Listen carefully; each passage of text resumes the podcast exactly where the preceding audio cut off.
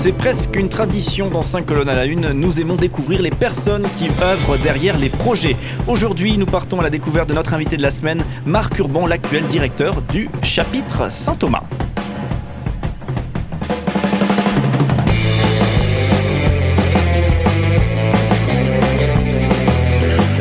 colonne à la une, notre invité de la semaine.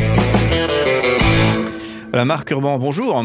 Bonjour. Voilà, vous êtes avec nous euh, toute cette semaine. On a beaucoup parlé euh, du, chapitre euh, Saint-Thomas, de ce, de ce patrimoine immobilier foncier qui est géré par le chapitre Saint-Thomas et ces recettes qui sont destinées à, favoriser l'éducation, avec de nombreuses actions financées par le chapitre Saint-Thomas. Donc vous en êtes le, directeur. Et ben, aujourd'hui, on va un petit peu s'intéresser à, votre parcours. Comment est-ce qu'on devient directeur du, chapitre Saint-Thomas? J'ai tendance à dire, en, vous ayant entendu déjà précédemment, euh, il y a cette sensation que votre métier touche à énormément de choses, entre la, gestion de patrimoine immobilier, foncier, entre la connexion à des étudiants, à un foyer étudiant, entre la, connexion à un restaurant universitaire qui est géré par le chapitre Saint-Thomas. C'est très divers et varié, j'ai l'impression. C'est très divers, très varié. Et euh, en fait, euh, je pense que pour nous sommes à peu près une quarantaine de, personnes à, travailler pour le chapitre. on doit avoir une quinzaine de métiers différents et où nous devons être spécialistes évidemment dans, ce que nous faisons. Donc gérer euh, justement toutes ces branches et tous ces spécialistes, ça va pas forcément être évident. On peut pas être spécialiste partout. Non, non, surtout pas. Et c'est sûrement pas ma, ma prétention. Euh, chacun de mes collaborateurs, euh, je pense, est spécialiste dans son dans son domaine. Donc, bah, dans celui qui est dans la construction, dans celui qui fait la cuisine, celui qui fait de l'entretien courant, la comptabilité, etc. Alors justement, si on plonge dans votre parcours professionnel et, pour tout vous dire, c'est une recherche LinkedIn hein, qui, qui, me permet de, de donner quelques bah, infos. Bah, aujourd'hui, Google nous dit beaucoup de choses. Eh bien, euh, vous avez été euh, dix 10 ans euh, au Zonenov, donc secrétaire général, sauf erreur. Donc, un, c'est une grosse association, plus de 1000 salariés qui s'occupent de personnes en situation de handicap. Vous avez été trois ans en Côte d'Ivoire, vous avez été trois ans chez, Eurosport. Alors, ça m'a beaucoup intéressé, le Eurosport aussi. Est-ce que vous pouvez nous, nous, nous parler de, de, votre parcours professionnel, pour le coup, et comment vous êtes arrivé finalement aujourd'hui à être directeur du chapitre Saint-Thomas? En fait, euh, je commençais par le début, donc après une maîtrise des sciences de gestion euh, bilingue, donc euh, franco-allemande, j'avais décidé, enfin j'avais candidaté pour auprès du groupe Bouygues puisqu'il recherchait quelqu'un pour partir en Hongrie. Et entre le moment où j'ai candidaté, où j'étais accepté et où je suis arrivé, le poste en Hongrie, en tout cas le projet avait été supprimé. Mais voilà, j'étais déjà à Paris, en tout cas en région parisienne. Euh, et je me suis dit, bah, tiens, je vais rester dans ce groupe et puis je vais voir un peu ce qui, ce qui va se passer. Et j'ai eu euh, très vite, alors j'ai commencé dans la route, en fait, euh, pendant deux ans. Et ensuite, j'ai eu l'occasion de, à mon souhait d'ailleurs, euh, de pouvoir partir dans la branche internationale de chez Bouygues Construction et euh, de partir en Roumanie. Et c'était juste après la, chute du mur, euh, parce que ça m'a toujours intéressé de, connaître l'histoire des, pays de l'Est. Et quoi de plus beau pour moi que de découvrir vraiment cette réalité, cette réalité du, terrain. Et pourquoi un attrait justement pour les pays de l'Est particulièrement? Il y, avait, il y avait une, bah, C'était ce côté, je, cherchais à comprendre ce que ça voulait dire, le, système communiste par hmm. rapport euh, enfin, de, c'est comme ça que se décrivaient les, pays par rapport à notre système-là. Et donc, euh, je savais évidemment euh, que c'est, ça n'allait pas du tout aussi bien qu'on on le disait. La chute du mur en étant la, preuve. Et donc, je voulais parler avec les, gens pour comprendre bah, ce qu'ils avaient vécu. Et ça, c'est quelque chose qui m'a, fasciné et que j'ai vraiment eu l'occasion de, faire en, Roumanie. Et, c'était euh, surprenant de se dire que tout le monde avait une interprétation très différente de ce qu'il avait pu vivre pendant ces années euh, quand même terribles.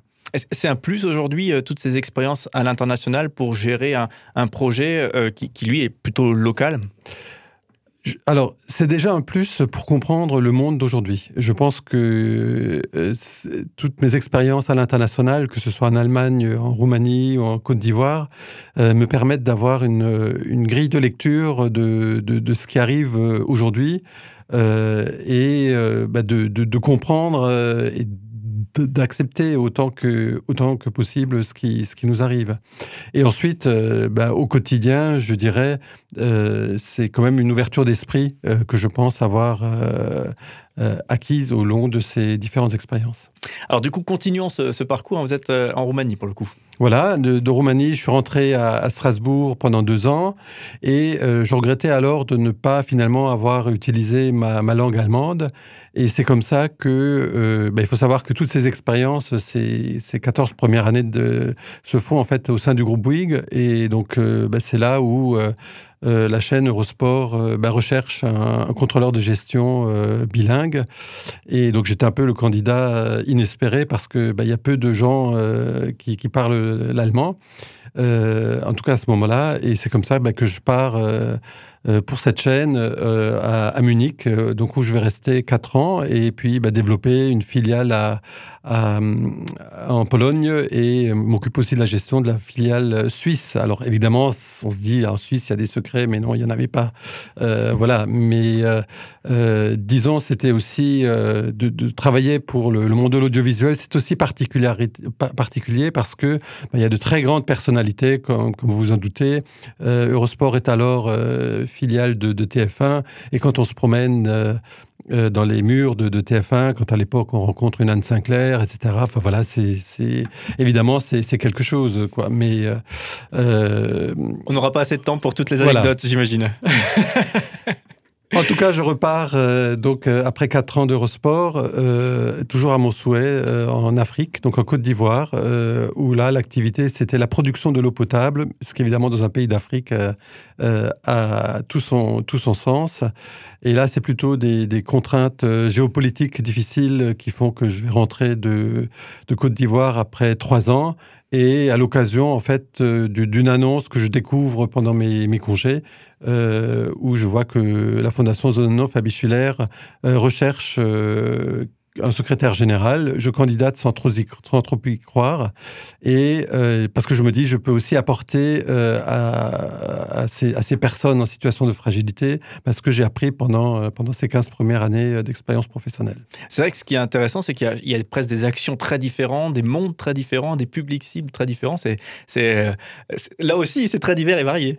J'ai eu la chance quand même de toujours pouvoir faire des choses que j'ai aimé faire et où je me suis vraiment donné à fond.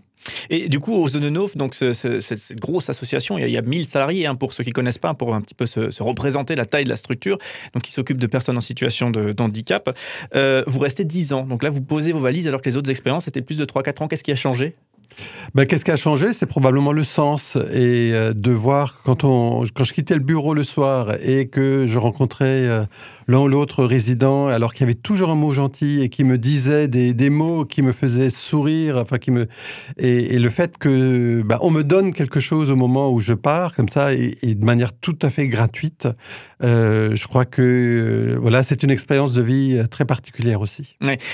Souvent les travailleurs auprès de personnes en situation de handicap ont ce, ce propos-là, ils, ils, on leur donne beaucoup, les personnes en situation de handicap leur donnent beaucoup. Hein. C'est ça, on, beaucoup ça. On, on reçoit et entre guillemets, c'est gratuit, c'est très surprenant, c'est ça vous remet en, complètement en cause parce qu'on se pose évidemment beaucoup de questions quand on est au contact de personnes en situation de, fragilité, euh, quelle qu'elle soit d'ailleurs. Et euh, voilà, je pense que ça nous apprend à, être, ou en tout cas, ça devrait nous apprendre à, être et rester très modeste. Alors justement, quand des jeunes, euh, de, des, étudiants, hein, des, foyers qui, qui, sont gérés par le chapitre Saint-Thomas, dont vous êtes le directeur aujourd'hui, peut-être vous interrogent sur euh, leur orientation. Aujourd'hui, les jeunes sont quand même très tiraillés par euh, comment s'orienter, quoi choisir, etc. comment vous leur répondez, à vous qui avez un parcours si divers et si varié? Ben Moi, je, si on m'interroge, je, leur dis osez. Voilà. Écoutez-vous, et puis il faut, il faut oser. Et, et, euh, oser aussi parce que c'était un peu le fil conducteur de, de ce que j'ai fait, faire des choses que personne n'a envie de faire. D'accord. parce que je suis parti en Roumanie, mais mes, mes amis m'ont demandé Mais tu es puni? Je dis Non, non, je le fais parce que j'ai envie et que personne ne veut le faire. Et j'ai eu beaucoup de reconnaissance, y compris de mon employeur de l'époque, d'accepter de, de, partir, voilà, euh, de, de, faire ça. il n'y avait jamais le, blues du, euh, du pays, le, manque du pays, j'imagine, quand on est en Roumanie ou en, Côte d'Ivoire? Non, parce que c'est tellement rafraîchissant d'être au contact de gens qui sont euh, à la fois différent de vous, mais là, là encore, euh, ou si vous êtes un peu ouvert d'esprit, bah, vous apprenez énormément et euh, bah, là encore, ça vous, ça vous enrichit.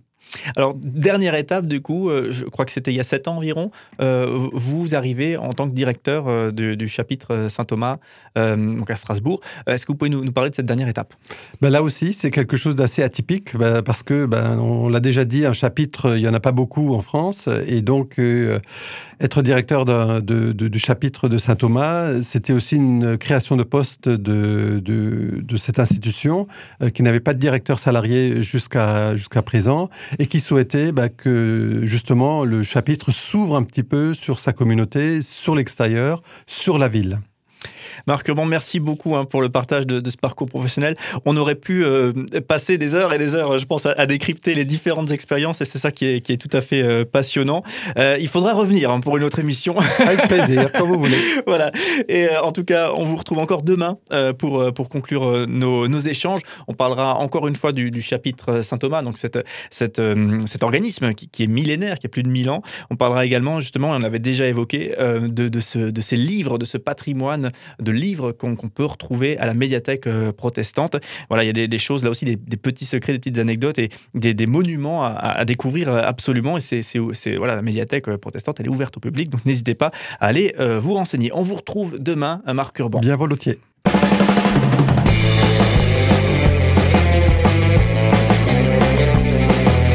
Cinq colonnes à la notre invité de la semaine.